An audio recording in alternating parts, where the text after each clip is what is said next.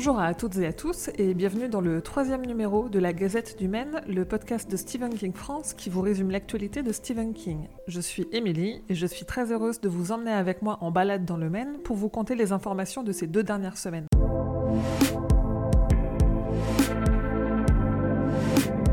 Qui dit fin d'année dit bilan en tout genre. Livre Hebdo a publié son top 50 des livres les plus vendus dans la catégorie imaginaire entre octobre 2017 et septembre 2018. Et parmi Maxime Chatham, Bernard Weber et autres Robin Hobb, Stephen King a le vent en poupe avec pas moins de 11 livres au classement, soit un livre sur 5, dont 3 dans le top 10, les deux volumes de ça et Le Bazar des mauvais rêves.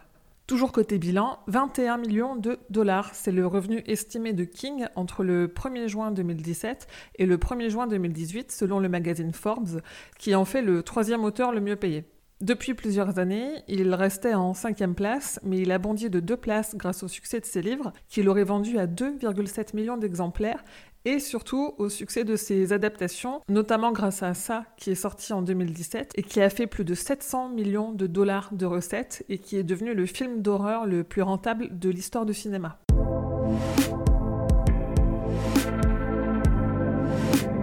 Qui ne connaît pas le film Les Évadés, le film de Frank Darabont qui adapte la nouvelle Rita Hayworth et la rédemption de Shawshank, paru dans différentes saisons eh bien, King a confié il y a peu de temps dans une interview qu'il n'a jamais encaissé le chèque de Darabont de 5000 dollars pour les droits de l'adaptation. Quelques années après la sortie du film, il a fait encadrer le chèque, il l'a renvoyé à Darabont avec un mot disant En cas de besoin, avec tout mon amour, Steve. Côté adaptation récente, il y a deux semaines, je vous parlais du tweet de King qui, pour les fans, annonçait des premières images de ça, chapitre 2.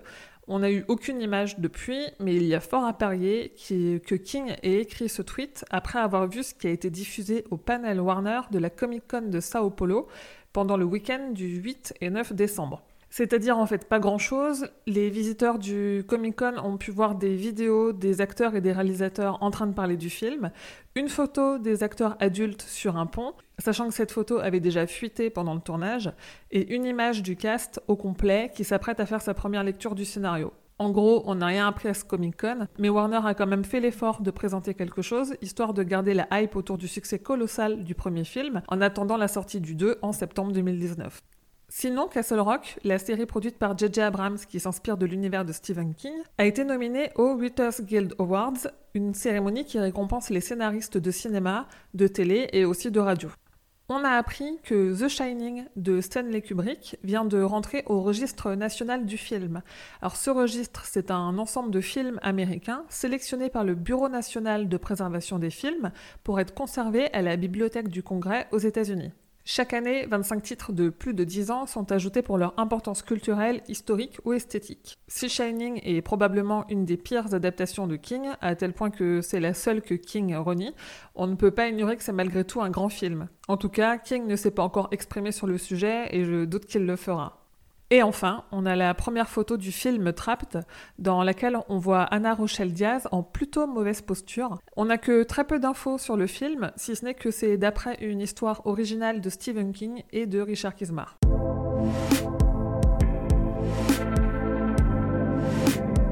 Dans ses projets transverses, King avait créé au début des années 2010 la comédie musicale Ghost Brothers of Darkland County, qui avait tourné aux États-Unis et dans une partie du Canada entre 2012 et 2014. On a appris très récemment que Broadway Licensing rénovait la comédie musicale pour pouvoir la proposer en licence mondialement. Alors on peut espérer la voir un jour en France.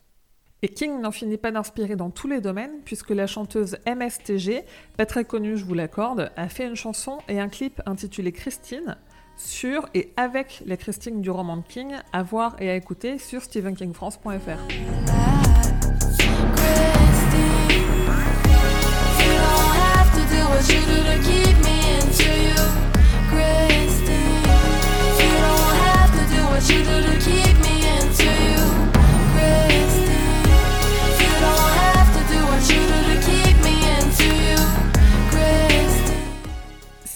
une fois n'est pas coutume, pas de gazette sans son lot de nouvelles figurines.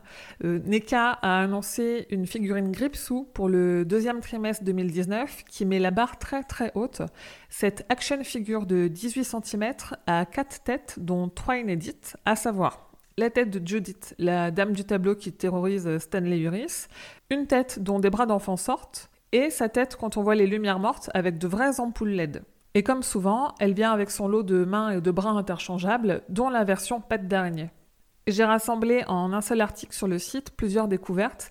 Dans cet article, vous verrez notamment une peluche plush de Gripsou 2017 par Kid Robot, un mug tiki façon divinité sculptée toujours à l'effigie de Gripsou 2017 et des bubble head de Foucault qui représentent Gripsou 1990 cette fois-ci et d'autres qui représentent les jumelles du Shining de Kubrick. Sinon, sur les réseaux sociaux, on a eu droit à une nouvelle photo de son corgi, Molly, et aussi King a recommandé la lecture de November Road de Lou Bernet. Il a fait un petit peu de lobby pour que Patton Oswald présente les Oscars 2019.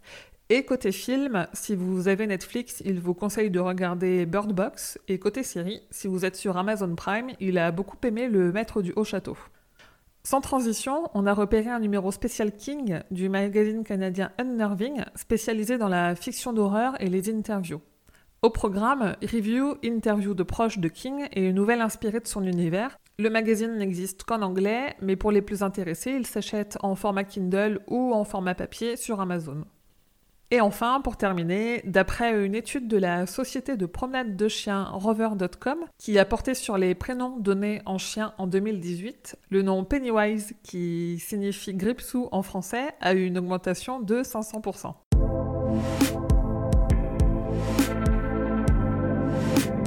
C'est tout pour l'actualité de King. À dans deux semaines pour le prochain numéro. D'ici là, je vous souhaite d'excellentes fêtes de fin d'année. N'hésitez pas à vous abonner pour ne rien manquer ou à laisser des étoiles iTunes pour continuer à m'encourager. Vous pouvez trouver Stephen King France sur Twitter ou sur Facebook pour échanger avec le reste de la communauté.